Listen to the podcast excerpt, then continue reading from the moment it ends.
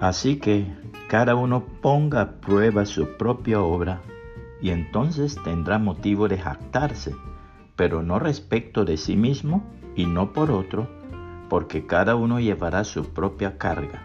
Gálatas 6, 4 y 5, Reina Valera contemporánea. Nuestro Señor Jesucristo ha creado a cada uno de nosotros con una identidad única. No hay dos personas exactamente iguales, pero Él tiene un propósito para cada uno de nosotros.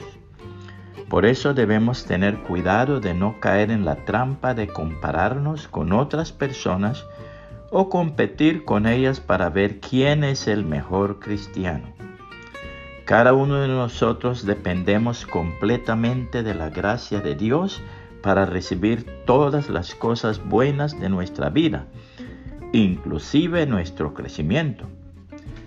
Santiago 1, 16 y 18 dice, Amados hermanos míos, no se engañéis, toda buena dádiva y todo don perfecto viene de lo alto, desciende del Padre de las luces, con el cual no hay cambio ni sombra de variación.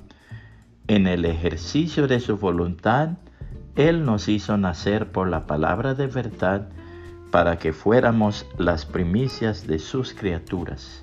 La Biblia de las Américas. Más bien, debemos medir nuestro progreso espiritual de acuerdo con los parámetros del Señor Jesucristo y asegurarnos de estar andando de acuerdo con su voluntad. De esa manera, en vez de tratar de aventajar a los demás por celos, usted le extenderá una mano compasiva y les ministrará como Cristo mismo lo haría.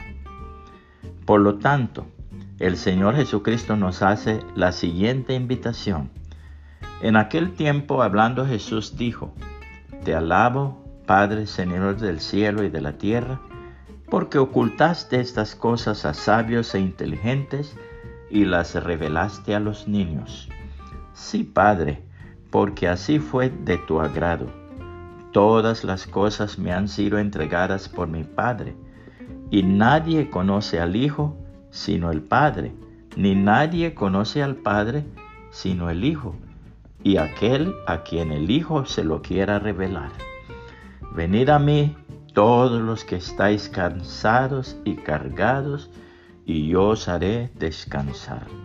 Tomad mi yugo sobre vosotros y aprended de mí, que soy manso y humilde de corazón, y hallaréis descanso para vuestras almas, porque mi yugo es fácil y mi carga ligera. Mateo 11, 25 al 30, la Biblia de las Américas puede compartir este mensaje y que el Señor Jesucristo le bendiga y le guarde.